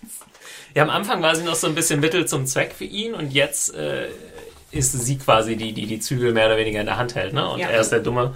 Also er, er kommt so weit äh, zu flehen, wie ein Stannis wahrscheinlich äh, weit kommt, um überhaupt, also in die Nähe von Flehen kommt Stannis äh, ohnehin nicht, aber, aber das ist wahrscheinlich das höchste der Gefühle, was er aufbringen kann. Aber es ist auch interessant, er sagt ja nicht, mach mir bitte noch ein Schattenmonster, sondern er hat gesagt, give me another son. So, ja. Ja, also ich weiß gar nicht, dann hat er, muss man schon auch mal überlegen, was für eine pervertierte äh, Sicht da Stannis eigentlich auf die Geschehnisse hat, die er da mit Melisandre fabriziert und was da eigentlich genau, was sie ihm eigentlich erzählt über diese Praktiken, was er überhaupt weiß davon, wie Ja, das er hat alles so seinen abläuft. Sohn ja nie zu Gesicht bekommen. Ja, genau. Also Also, hat Deswegen, man darf auch nicht vergessen, dass Stannis ja nur eine Tochter hat, wenn ich es richtig erinnere, und Ja. immer einen Sohn wollte. Ne? Also, dass er jetzt dieses komische Schattenmonster, wie hast du es genannt? ja. Jetzt als seinen Sohn betrachtet, muss man jetzt auch vielleicht in diesem Zusammenhang sehen, ne? dass er immer den Sohn wollte. Gut, dass das jetzt natürlich nicht der, der beste Ja, Sohn ist, den man kriegen Also kann. aber offensichtlich weiß Stannis, was passiert ist mit äh, seinem Bruder Renly. Ja. Also was mit dieser ganzen Aktion und dieser Schatten-Baby-Aktion passiert ist. Und äh, er denkt jetzt, ah, das kann man eigentlich nochmal machen. Äh, Ja, und sie sagt dann ja auch recht äh, grob so, nö, du bist zu schwach gerade dazu. Ja. Ja. Obwohl das ja wieder interessant, dass zumindest mal erklärt wurde, wie es so in der Logik äh, zumindest dieser Fantasy-Welt funktioniert, dass er quasi ihr die Kraft gibt oder es quasi ihn Kraft kostet, um so ein Schattenmonster zu erschaffen. Und dass er jetzt momentan offenbar nicht diese Kraft hat. Ja, er sieht ja auch ein bisschen ausgemergelt aus, wobei man dazu sagen muss, da Stephen Delane sieht generell ausgemergelt aus. Da hätte man vielleicht tatsächlich irgendwie am Anfang ihn etwas fülliger zeigen sollen oder sowas. Ich finde, Kräfte, dass das Ganze sozusagen ihn Mangel wirklich ausgezehrt hat, das hätte man vielleicht noch ein bisschen besser symbolisieren können. Aber ich fand auch das Spiel von ihr sehr schön, von Caris van Houten als Melisante, die auch so ein bisschen so, die, die fast was Mitleidiges hat mit Stannis. Mhm. Oh, Ja, wie so mit dem- es mit tut dem- mir ja leid, aber ich muss dem- jetzt gehen, Wie so ein kleiner Stannis. einen eigenen Sohn hätte, Ja. ne, in Stannis, den sie irgendwie jetzt äh, gut Ja. zureden muss, denn sie muss arbeiten gehen. Ja, ja richtig, Das genau. Schlüsselkind alleine Pa lassen. Mami, Mutti muss arbeiten gehen, pass auf, dass du nicht die Bude abfackelst, während ich weg bin. Eine Sache wollte ich noch ansprechen. Sie sagt dann, ähm, ja, du bist nicht der Einzige, in dem dieses Blut fließt. Das kann man jetzt natürlich auf mehrere Weisen interpretieren. Ja. Äh, es ist ja kein Geheimnis, dass wir immer noch Gendry als Baratheon-Erbe Richtig, wobei Haben. sich da die Frage stellt, woher sollte Melisandre das wissen? Hat sie im Feuer gesehen. Ja. Ja gut, das ist natürlich bei ihr immer die Lösung, ne? Das ist richtig. Ähm, aber, also, können wir ja auch mal offen spekulieren. Was glaubt ihr, was Melisandre macht? Ich meine, sie fährt jetzt irgendwo hin, um sich königliches Blut zu besorgen. Jagt sie Gendry? Oder äh, glaubt ihr, dass es... Äh, Ja, das war mir auch nicht so ganz klar. Ich spreche jetzt auch, ohne dass ich irgendwie große äh, Erinnerungen an das Buch hätte und wie es da genau weitergeht. Ja, man- ich schon, aber die, die Story läuft im Buch ohnehin ganz anders ab und äh, da wird auch eine Figur eingeführt, die in der Serie nicht vorkommt. das, Das kann heißt- ja immer noch passieren. Dass Hm, die Ja, soweit ich weiß, wird diese Rolle nicht auftauchen. Äh, insofern ähm, bin ich da mal gespannt, was, äh, was da passieren wird. Und selbst als, als Kenner der Vorlage weiß ich es nicht so richtig. Ja, es ist äh, schwierig, weil es hört sich jetzt so ein bisschen an, als würde sie ihn verlassen und vielleicht irgendwie in ein anderes Team wechseln, äh, sozusagen, obwohl sie aber auch immer wieder sagt, äh, nee, Stannis äh, ist mein König du wirst noch auf dem Iron Throne sitzen und da irgendwie ziemlich zuversichtlich ist. Also, wir sind gespannt, wie sich das weiterentwickelt. Ein bisschen mysteriös auf jeden Fall, aber das passt ja zu dieser Storyline. Ähm, wir gehen weiter äh, zu Daenerys, die sich immer noch in Astapor befindet. Und äh, ja, zwei Szenen, die wir dort hatten, die ich beide ziemlich interessant fand. Zum einen ähm, läuft Danny am Anfang diesen Walk of Punishment entlang, der ja auch namensgebend für diese Folge war, wo sozusagen Sklaven ja Bestraft werden Ja, einfach. bestraft werden. Sie waren so an Kreuzen oder ich weiß nicht genau, ob es Kreuze waren. Ähm, und äh, ja, ich, ich glaube, hier kam nochmal ganz gut durch, was das für eine andere Kultur ist, erstmal, die dort herrscht. Auch in dem Sinne, dass äh, dieser Sklave dann von Danny auch nichts annehmen wollte an, an, an Wasser. Und glaube ich, sich so ein bisschen gefühlt hat, so, ja, ich werde jetzt hier zurecht bestraft und auch selbst in dieser Welt das so akzeptiert, diese Regeln, in denen er lebt. Und äh, aber wichtiger ist, glaube ich, noch, dass wir eben auf der, ja, wir haben so ein bisschen Engelchen und Teufelchen-Szene. Sie laufen also entlang und äh, diskutieren darüber, ob Danny äh, die Unsullied-Krieger denn erstehen soll, kaufen soll. Und ähm, ja, Jorah ist dafür, weil er, glaube ich, keinen anderen Weg sieht, um jetzt mal schnell eine Armee irgendwie auf ihre Seite zu bringen. Und Sir Barristan Selmy ist immer noch dagegen, ja, steht für seine alten Ideale sozusagen ein. Genau, er ist der Meinung, dass man praktisch Kriege nur gewinnen kann, wenn man Menschen, wenn Menschen für einen kämpfen, die quasi daran glauben und die einen, die von einem inspiriert werden und wenn man einfach mit so willenlosen Sklaven, dann kann, kann es nichts werden. Ich finde aber auch ganz interessant, äh, dass in dieser Folge hatten wir ja nun und werden auch noch mit dem Thema Vergewaltigung äh, viel äh, zusammengebracht und dass ja Sir Jorah auch argumentiert, dass ja die Unsullied sehr gut seien, weil sie halt nicht plündern und vergewaltigen würden.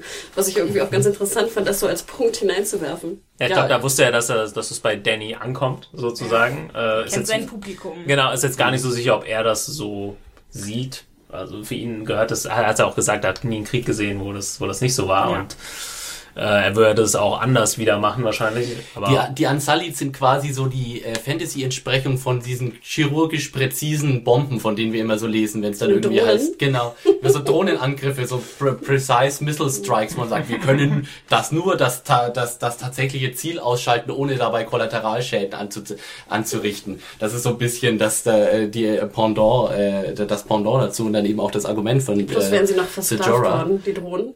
Ja. Von irgendwoher. Ich fand es auch schön, die äh, Dynamik zwischen äh, Jorah und Barristan, weil man richtig merkt, dass Jorah auch so ein bisschen so äh, ein bisschen neidisch ist, dass sich so ein bisschen territorial angegriffen gefühlt, weil eigentlich äh, denkt er sich wahrscheinlich, hey, Moment mal, äh, einen alte, älteren, kampferprobten äh, Gradgeber aus Westeros, die Rolle ist hier schon besetzt, Sir Barristan, ja, ich bin der. Was willst du hier? Wir brauchen hier nicht noch einen zweiten. Auch zu Recht, Und- oder? Also ich Ja, hatte auch das Gefühl, dass auf einmal so dieses Gleichgewicht fast an Dannys Seite ein bisschen, ne? Also jetzt ist es ein Gleichgewicht, was Ja. vorher immer so ein bisschen einseitig war. Fand ich sehr schön. Ich fand es auch total äh, super, wie er so zu ihm sagte, ach, jetzt heißt es schon wir. Also du gehörst überhaupt nicht zu unserem coolen Ja. Club dazu. Genau. Zum Drachenclub. genau. Team Targaryen äh, hat mich noch gar nicht offiziell aufgenommen wieder. Aber apropos Team äh, Targaryen, was ja auch interessant war, ist, dass wir ein bisschen äh, Geschichte mitbekommen. Ja. Und zwar hat ja Sir Barristan Sammy, wie er sagt, äh, an der Seite von Dannys Vater und auch Bruder äh, gekämpft. Und äh, ja, das ist natürlich eine Sache, die in, in den Büchern viel breiter aus ja, erzählt werden kann als äh, als in der Serie. Aber ich fand es ähm, trotzdem nett. Und es gab da noch diesen einen äh, schönen Satz, wo er dann sagt, ja, ich habe mit dem letzten Drachen gekämpft und äh, oder an der Seite des letzten Drachens und Danny sagt, nee, äh, das war nicht der letzte. Danny lässt sowieso mehrmals richtig geil den Boss raushängen Ja. in dieser Episode, was ich wirklich cool fand und wo man auch sagen muss, Kompliment an Emilia Clarke, die das auch richtig kann. Die dann so, wenn sie so diese, diese Szenen, oder würdest du mir Ich, widersprechen, ich Hannah? würde dir vollkommen zustimmen und ich würde das gleiche, äh, das gleiche wieder sagen wie auch bei Rob. Endlich gibt man ihr auch die Möglichkeit, es zu tun. Ja. Ich meine, wir haben in der zweiten Staffel das ganze Rumgeheule nur gehört. Where my dragons? My Ja. dragons here, my dragons da. Und oh, Ja. langweilig, langweilig. Und jetzt endlich hat Emilia Clarke mal die Möglichkeit, da wirklich zu zeigen, was sie kann. Und ich finde, das macht sie auch wunderbar. Gerade Ich so glaube- in dieser kleinen Figur und ne, dem halben Ja. Kleid, was auch immer sie da anhat. Und dann auf einmal wirklich da die, die Sau rauszulassen, wie mächtig sie eigentlich wirklich Ja, ist richtig. Ich hatte, ich hatte es auch schon ein bisschen vergessen fast, aber sie hatte, glaube ich, weiß nicht genau, ob es am Anfang der ersten, äh, am Anfang der zweiten Staffel oder noch in der ersten war, auch so ein paar äh, Ansprachen, wo sie sagt, ja, ich werde mir das zurückholen, was mir gehört, etc. Also wirklich so Gänsehaut-Dinger, wo man sagt, yay. Und dann gab es eben diese Phase in der zweiten Staffel, wo es leider nicht ganz so interessant war. Da, so wie gesagt, sind wir wieder bei dem Problem, man muss die Geschichte ein bisschen weiter erzählen, aber wenn die Szenen nicht interessant sind, dann äh, wendet man sich schnell davon ab, so ein bisschen als Zuschauer. Ich bin generell, muss ich sagen, sehr positiv äh, ähm, überrascht von den, von den Danny-Szenen bisher. Ich finde, die haben da ordentlich im Vergleich zur zweiten Staffel gesehen, wir müssen das straffer machen, das muss schneller gehen, da darf nicht zu viel rumgelaufen in irgendwelchen äh, anonymen Gärten oder Steingängen äh, äh, oder sonst wie sein, sondern wir kommen da zum Punkt und es ist verdammt viel passiert in den zwei Episoden für Danny, in denen sie da war. Äh, sie dachte, wenn man bedenkt, dass sie in einer Episode nicht mal aufgetaucht ist, ist schon wirklich viel passiert in der ganzen Storyline. Fast so viel, wo ich gedacht habe, das würde vielleicht die ganze Staffel in Anspruch nehmen. Was ich sehr großartig fand, ist auch dann, als sie sich dann äh, schließlich mit den Sklavenhändlern da unterhält und sie dann ihre einen Drachen anbietet, der große Schockmoment, wie sie will einen ihrer Drachen verkaufen und natürlich rennen dann ihre Berater auch direkt hin, ja, nee. Und, äh, und dann kommt ja Jorah so an und fleht sie praktisch schon so an, no, Khaleesi. und sie wirft ihm diesen einen Blick zu und er wendet so den Blick ab wie ein geprügelter Hund. Weil er einfach so, oh Gott, nein, guck mich nicht so an. Und sie einfach so, aha, Ja, ja. hinterher gibt's auch nochmal fett den Anschiss, so, wenn Ja, nochmal äh, im äh, Be- Beisein von irgendwelchen äh, Verhandlungspartnern meine Entscheidung in Frage gestellt, dann sei der weg vom Fenster. So. Ich finde die Verhandlung schon schön, wie sie sagt One Dragon und der, der, wie heißt der, der, der Händler, ne, sagt two, äh, two und sie so One. Und dann denke ich so, oh ja geil. Weil sie auch weiß, dass äh, sozusagen ein Drache es wert ist. Ne? Ja. mal kurz, was würdet ihr machen? Würdet ihr die Jan Salit äh, kaufen für einen Drachen oder würdet ihr lieber die drei Drachen behalten? Ich hätte die Drachen behalten. Aber was machst du dann? Wohin denn? Du musst du noch zwei, drei deine- Jährchen deine- warten nee, oder ich weiß genau. nicht, wie lange dauert es, bis so ein Drache ausgewachsen ist. Naja, weiß nicht. aber äh, Sir Barristan hat ja auch die, war er das? Ja, also auf jeden Fall gab es ja auch den Vorschlag, dass man sich äh, Sellswords holen kann. Also äh, kein Söldner. Geld. Ja, das äh, Da glaube, sind bei- wir wieder beim da muss man halt anschaffen gehen.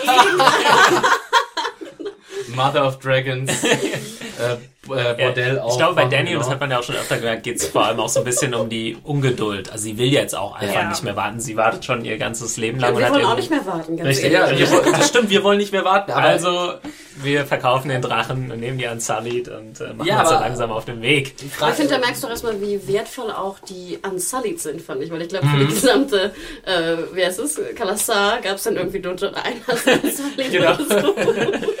ja, Ja, Nee, da sollte man, glaube ich, die, die äh, Zahlen auch nicht, also die bringt man vielleicht ein bisschen durcheinander, aber ich glaube auch, wenn in so einem mittelalterlichen Setting sind 8000 Leute halt auch schon viel. Ähm, ja, es ist vor allem der Punkt, also das, da, da kann man so ein bisschen kurz äh, nerdig werden, also was so was so antike Kriegsführung und und äh, äh, sowas angeht. Der, äh, die Sache ist bei bei diesen Schlachten damals war es praktisch so äh, gewesen.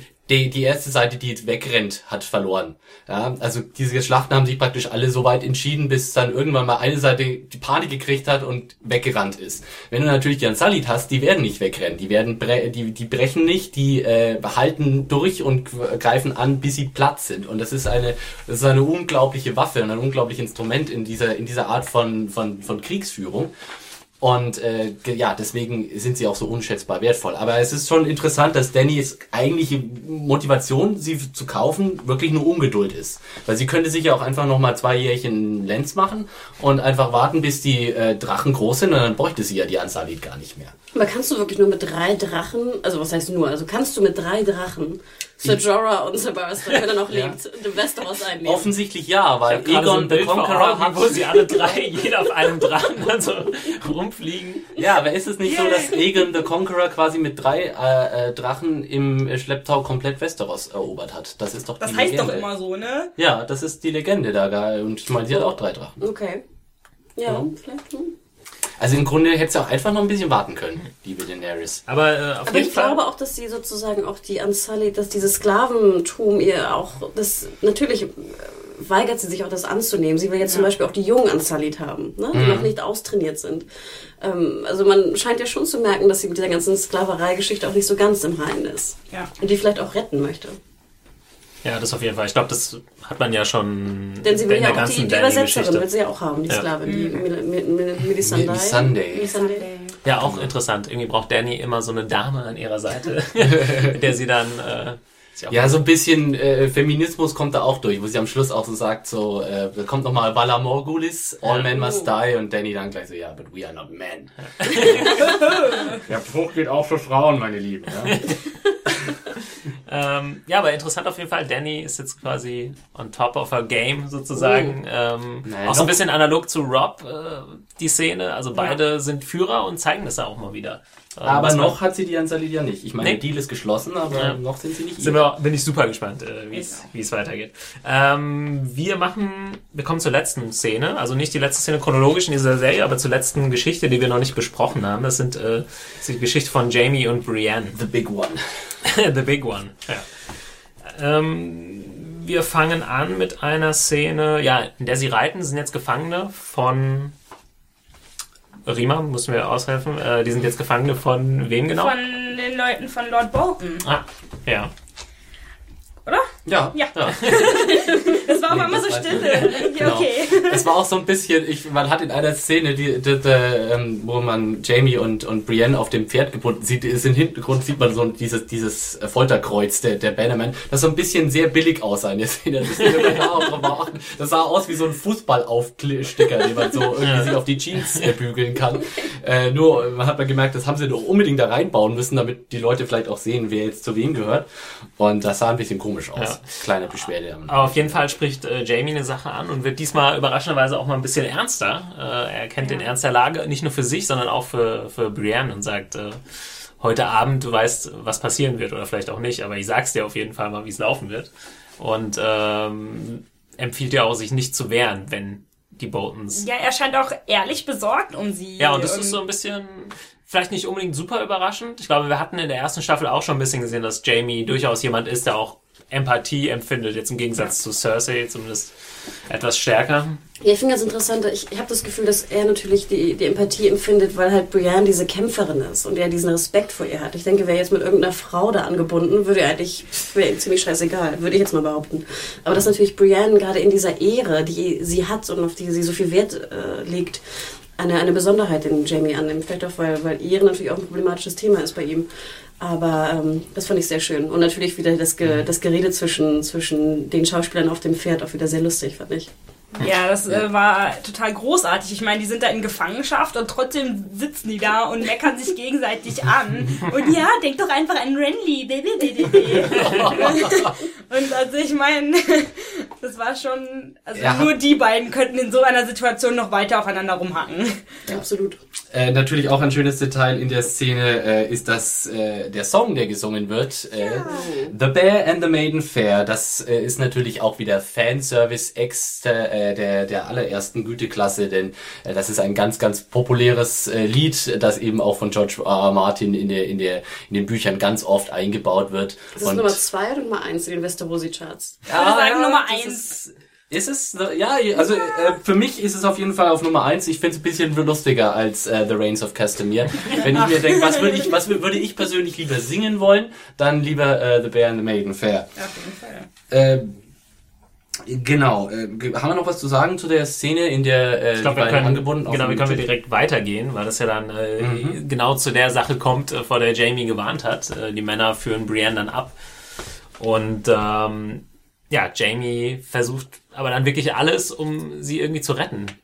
Ich finde aber, es hat auch echt sehr lange gedauert, weil vor allem sie wird da so abgeführt und wehrt sich und schreit und er sitzt da so schweigend und ich saß echt schon auf der ich Stuhlkante. eher als äh, Nachdenken interpretiert. Nee, es- es- bis er auf eine Idee kommt, okay, wie, Ja, er wo finde ich schon jetzt so den Angle, um sie irgendwie da rauszuholen? Ich fand's aber tatsächlich auch, mir ist es auch aufgefallen, das Lustige war auch, ähm, sie wurde weggeführt und dann hat man die ganze Zeit, während sie da reden, hört man immer und dann bis, bis sie dann Jamie es tatsächlich schafft hat, sie wieder zu überzeugen, dass sie sie zurückbringt und dann kommen sie wieder zurück und sehen genauso aus, Ja. wie, sie aus Nein, nein, nein, nein, an ihrem. Oberteil war ein bisschen was weggerissen. Ja, aber es sah, es sah nicht so aus, wie die Geräusche sie geklungen haben, die man da im Hintergrund gehört hat. Das stimmt das Gefühl, allerdings. Die sind sich schon voll bei der Sache. gewehrt, ne? Ja. Wehren können. Da ist jetzt, also da war bei mir auf jeden Fall die Frage, hat ähm, der, wie wie heißt er eigentlich, der, der Anführer von, von dieser Bande, dem Jamie da versucht zu überreden, weiß? Angeblich heißt er ja Locke, auch wenn Ja. das in der Serie selbst nicht gesagt wurde. Okay, nennen wir ihn Lock, das kann ich mir merken. Ja, also wir wissen, dass der Charakter so heißt, weil er eben äh, so im Abspann steht Ja. und äh, auch vorher durch Casting-Infos und sowas. Äh, aber der Name äh, kam noch nicht vor. Übrigens gespielt von einem relativ guten und relativ bekannten Schauspieler, der hinter dieser Maske und diesem Bart voll verschwindet. Noah Taylor, britischer Schauspieler, hat zum Beispiel in Die Tiefseetaucher von Wes Anderson mitgespielt oder in äh, Submarine, einem sehr schönen britischen Coming Sieht man oft den Typen. Ähm, soll ein bisschen drauf achten. Ist Genau, gut, was äh, ich mich dann gefragt habe, ist, ähm, hat der Jamie das geglaubt, äh, diese Sache mit, äh, mit Brienne? Oder ist er in dem Moment schon so und sagt, ah, dieser verdammte Lannister, jetzt zeige ich ihm mal, jetzt, wie es andersrum läuft und verarsch ihn mal, sozusagen, weil das ist ja das, was er macht. Also, also ich habe es so verstanden, als ob er glaubt, weil ich meine, Ja. Jamie macht das ja auch sehr gut. Er sagt, ne, das ist hier die Lady of, of Tart oder Tarth, wie auch immer es heißt, und The Sapphire Island. ne, Aber er bemerkt auch, dass er hier bequatscht wurde, ne? Und, äh, Ich glaube, Nein, er, Jamie er, hat ich dann... glaube, er macht Oder kommt das erstmal erst deutlich, danach? Er macht erstmal deutlich, dass man Brienne auch eintauschen kann. Ja. Das war ja, Ja. denen gar nicht klar vorher. Sie dachten, das ist einfach nur Ja. ein Just some dumb big bitch Genau. from. Und ich glaube, wenn, wenn da wirklich die ganzen Saphire Westeros abgebaut werden, und das klingt ja schon ne, relativ Mhm. logisch, dann könnte man die ja auch, hat, hat sie nutzen. Ich glaube eher, dass, dass Jamie dann, wie es ja oft passiert ist, einfach zu viel verlangt. Mhm. Ne? Er rettet Brienne und denkt, jetzt kann doch mal weitergehen. Ja. Er will entfesselt werden und ein schönes Essen haben und auf dem Boden liegen. Und ich glaube, Also da hat er sich einfach ver, verspielt. Ich, Ja. äh, kurz noch der Einwurf, ähm, ich fand das sehr schön mit den, mit den Saph mit der Sapphire Island, weil das ist ja, obwohl die Entführung von äh, Jamie und Brienne im Buch ganz anders abläuft und sie auch von jemand ganz anders entführt werden und sowas, äh, das ist eine Passage, die tatsächlich genauso im Buch vorkommt und wo ich auch gehofft habe, dass sie so im Buch, äh, dass sie so äh, äh, in der Serie passiert, also mit den, mit den Saphiren und diesem blöden Trick, weil Tav den Spitznamen die Saphirinsel trägt, dass sie praktisch, dass alle Saphire aus Westeros, was natürlich kompletter Quatsch ist, aber wo, wo dieser Loke offensichtlich nicht äh, kenntnisreich genug ist, das zu wissen. Auf jeden Fall, ähm, ja, was dann passiert, ist wirklich schmerzhaft. Also wir haben die Szene und also ich fand das super interessant, weil er das ja dann auch so ausdrückt, Loke, und sagt, ja, du kannst dich nicht immer rausreden. Und da ist dann äh, der Hass auf diese Person irgendwie größer als, als irgendwie der Wunsch nach Geld oder Ruhm oder, also er, er sagt ja, du hättest alles haben, könntest alles haben von meinem Vater, der hat so viel Geld. You're Aber dass da mal einer so hart in Anführungszeichen drauf ist und sagt, ja, ist mir egal, ich äh, verkrüppel lieber Jamie Lannister. Und es gibt diese Sequenz erstmal mit dem, mit dem, mit dem Messer am Auge, die schon Oh, äh, grenzwertig ist. Und äh, ja, dann völlig überraschend dieser Schlag. Also, Dann denkt man erst, er ist aus dem Schneider Ja. und dann Bäm, Hand ab. also Vor eine allem das Szene, Schöne die ja, daran ist- ist sorry. auch, das Schöne daran ist einfach auch, dass äh, Jamie hier vor Augen geführt wird, dass er nicht nur, dass er sich nicht immer rausreden kann, sondern vor allem, dass er hat sich ja immer darauf verlassen, ja, wenn ich nur meinen Vater erwähne, wir sind reich und so und ja, Tywin Lannister. Aber da ist jetzt jemand, der sich davon überhaupt nicht beeindrucken lässt, weil er hat jetzt halt nur Jamie vor sich und der ist in dem Moment einfach hilflos. Und äh, da muss Jamie einfach begreifen, Tja, äh, Name-Dropping ist hier nicht drin und er ist halt einfach alleine und äh, kann alleine eigentlich nichts. Ja. und jetzt, wo seine Schwerthand auch noch ab ist. Ja, der- Spruch, you're nothing without your daddy. Ja, und das ist halt irgendwie auch so richtig so Hass erfüllt dann da, da so ins, ins, ins Ohr rein. Ich glaube auch, ja, da sieht man, dass, dass, dass dieser Log einfach auch so ein persönliches Problem mit diesem ganzen Konzept Lannister und Reichheit, äh, Reichtum und, und, und sowas hatte.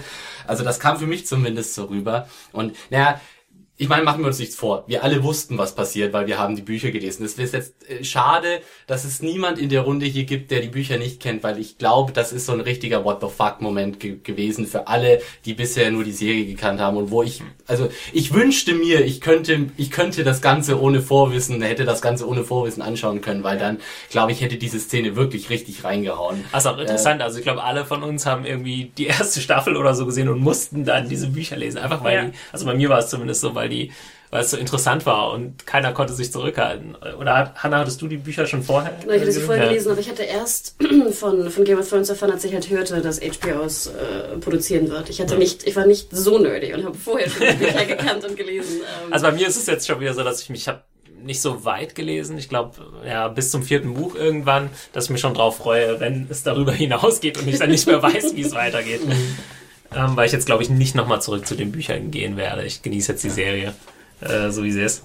Ähm, ja, aber ein schöner äh, Cut to Black oder Cut to Credits dann noch mit äh, dem Lied, dann nochmal in so einer punkrockigen Version. komischerweise fand ich, es hat mir nicht so gefallen. Also Ja, Es war unpassend. Ich war jetzt, war schon auch gespannt, was ihr jetzt dazu sagen würdet, wie ihr das empfandet so. Ich muss ganz ehrlich sagen, für mich hat's, auch wenn ich es unpassend fand, hat's für mich dann doch irgendwie funktioniert. Gerade wegen diesem Schockmoment, wegen diesem, weißt du, er haut das Ding so auf den Handgelenk, du siehst noch richtig blutig das Innenleben des Arms so zurückziehen, du hörst Jamie schreien und dann kommt er so, Whack! ja, dieser, dieser, dieser, dieser Punk-Rock-Titel. Ich fand, das war für mich fast so ein bisschen wie so ein True Blood-Moment. Ich finde, bei True Blood machen sie es ja gerne, Ja, dass du ja. so den End-Cliffhanger hast und dann kommt irgendwie so eine ganz unpassende, merkwürdige Ja. Musik oben drüber. Das stimmt. Bei Breaking Bad machen sie das auch gerne mal. Also, aber das sind doch Assoziationen, die finde ich in Ordnung. Also, es ist, Also ich es fand aber mir, also die National-Version von, von Reigns of Castamere natürlich sehr viel mehr gefallen. Ne? War eine sehr, sehr viel sanftere und, und, und äh, subtilere Version, fand ich. Ich fand jetzt das Lied auch ein bisschen lahm, muss ich gestehen. Also in Also der, ich in der fand in Version. der, in der Szene, als sie es da gesungen haben, fand Nee, ich das Szene war schön. gut, aber jetzt ja. in die, die, die Version klang irgendwie auch so runtergeschrummelt 1995, oder?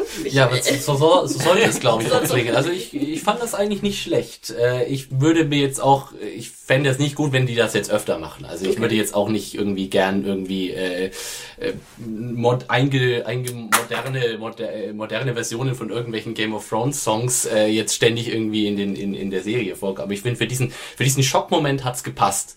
Weil, weil es auch, es hatte, es gab dem Ganzen irgendwie so was Böses, Zynisches gegeben. Du hast so dann Stimmt, diesen ja. furchtbare Moment und dann kommt so gleich dieses knallige Lied so. Und es war wie, wie ein bisschen so ein, so ein Schlag in die Fresse. Ja. Ne? ja, man wurde so ein bisschen aus Westeros gleich rausgerissen, aber ich fand es an, der, an der Stelle auch nicht schlimm. Also mir hat es auch gut gefallen und man geht dann trotzdem wieder mit so einem Gefühl aus der Folge so, boah, was wird noch passieren in, Ja. der, in, der, in der restlichen Staffel und ist so ein bisschen aufgeputscht. Und es ist natürlich ein Moment, der einfach, äh, ja, monumental für den Charakter von äh, Jamie Lannister ist und der einfach auch seinen, seinen Werdegang ab jetzt, äh, richtig beeinflussen wird, weil ja, der, der goldene, der goldene Sohn, der Schwertkämpfer, der größte Krieger des Landes, jetzt ist er nur noch ein Krüppel. Genau. Wir hatten es ja auch nochmal in der letzten Folge, dass eben der Schwertkampf sein großes, sein großes Ding ist, mit dem er sich auch irgendwie identifiziert, Ja. äh, was ihn auch ausmacht. Und ja, werden vielleicht jetzt die Leute nicht sofort dran gedacht haben, äh, dass es ja seine Schwerthand eben ist, die jetzt abgehackt wurde und er damit erstmal sein größtes äh, ja, Können verloren hat Und vor sozusagen. allem die, die Entführer, ne? Ich meine, jetzt wissen wir auch, dass den Entführern das eigentlich scheinbar relativ wurscht ist, ob Ja. jetzt äh, Tywin Lannister da seinen Goldsack aufmacht, sondern mit den beiden können jetzt alles Mögliche passieren. Ja, Richtig. Jetzt sehr, Und, sehr spannend. Ja, ich meine, gerade so im Vergleich zur letzten Episode, wo man gesehen hat, was für eine unglaubliche Freude Jamie empfunden hat, als er dieses Schwert in der Hand hatte. Das ist wirklich, als er, als er Brienne dieses Ding rausgezogen hat, er hatte das und das war wirklich so, ah, endlich wieder, ja. At last, my arm is complete again. Ich habe äh, in der Woche nochmal die, die Specials von der Blu-ray der ersten Staffel rein, eingelegt. Und da habe ich auch kurz die Szene gesehen, in der in der ersten Staffel gegen äh, Eddard Stark kämpft. Und da gibt's auch eine Szene, wo er irgendwie fast erwischt wird von seinem Schwert und dann auch noch so lacht. Also er freut Ja. sich so richtig. Also Schwertkampf ist so sein Ding. Das hat gerade gut gepasst zu dem, zu dem Thema. Aber ich glaube, wir sind durch äh, für heute. Vielen Dank, Ja. dass ihr wieder dabei wart. Wir freuen uns schon auf äh, nächsten Dienstag, denke ich mal. Vielen Dank an alle fürs Zuhören. Wenn ihr Feedback habt, Kritik, Anregungen oder auch Sachen, die wir einfach mal ähm, in der Sendung ansprechen sollten, mailt doch bitte an podcast.zayenjunkies.de. Ist immer noch sicherer, als wenn ihr, wir lesen zwar auch die Kommentare natürlich, aber wenn ihr konkret äh, eine Frage habt, schreibt ihr doch einfach als E-Mail an podcast.zayenjunkies.de. Bewertet uns bei iTunes, abonniert uns und alles, was ihr sonst so machen könnt. Wir freuen uns. Äh, noch eine kleine Anmerkung äh, von, mir, von mir noch ein äh, besonderer Dank an den User Deadpool, der mich in den Kommentaren darauf aufmerksam gemacht hat und ich kann da seitdem auf nichts mehr anderes achten, dass Brienne genauso aussieht wie Matthias Schweighöfer, nur in groß. bitte, bitte stimmt mir zu, das ist echt so. In dieser Folge war es ganz extrem. Es hat mich so Die, die abgelenkt. Frisur hat schon. Gibt Das werde ich dir nie verzeihen. Ja, äh, bedank dich bei Deadpool. Ich, ich war nicht denke, nee, das war aufgefallen. Und äh, mit diesen Worten verabschieden wir uns. Bis nächste Woche. Tschüss.